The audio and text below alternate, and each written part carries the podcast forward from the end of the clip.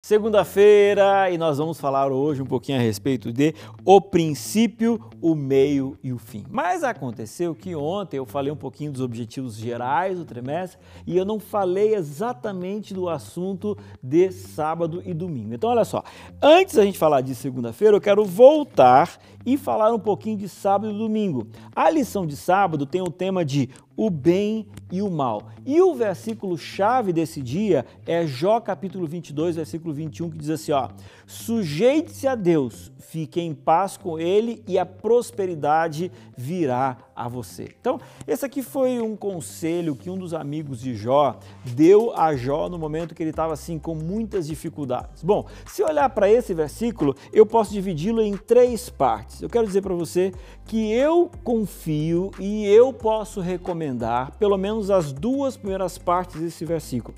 A terceira parte eu acho que é um pouco mais complexa, que a gente teria que abordar num outro momento que não é o centro da nossa conversa agora. Agora, essas duas primeiras afirmações que ele diz o seguinte: sujeite-se a Deus. 100% correto.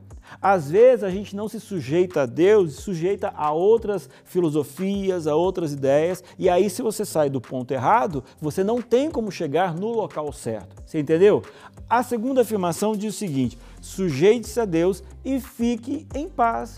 É isso mesmo. Quando você se sujeita a Deus, você confia nele, você tem a certeza de que o que está acontecendo na sua vida é o melhor para você. E isso te gera paz. Aonde que eu não concordo 100% é nessa terceira afirmação que diz o seguinte: e a prosperidade virá a você. Às vezes, a gente cria uma relação direta entre confiança em Deus e prosperidade. E nem sempre a coisa funciona exatamente assim. Mas como eu disse para você, não é o centro da nossa conversa nesse momento. Agora, para a nossa semana, o que vale é essa primeira afirmação dele que diz: sujeite-se a Deus. E nesse contexto é que eu entro na lição de segunda-feira que diz: o princípio, o meio e o fim. Qual é o objetivo da educação?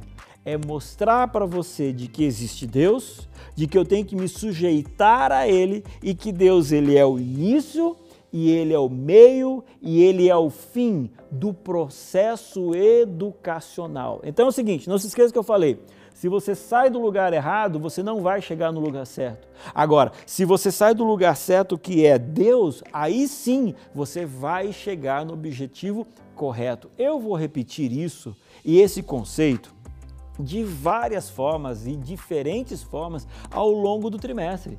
Porque às vezes a pessoa ela sai de uma filosofia errada e quer chegar no lugar certo.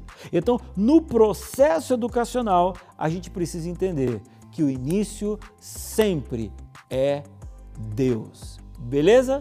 Amanhã a gente continua conversando sobre esse assunto.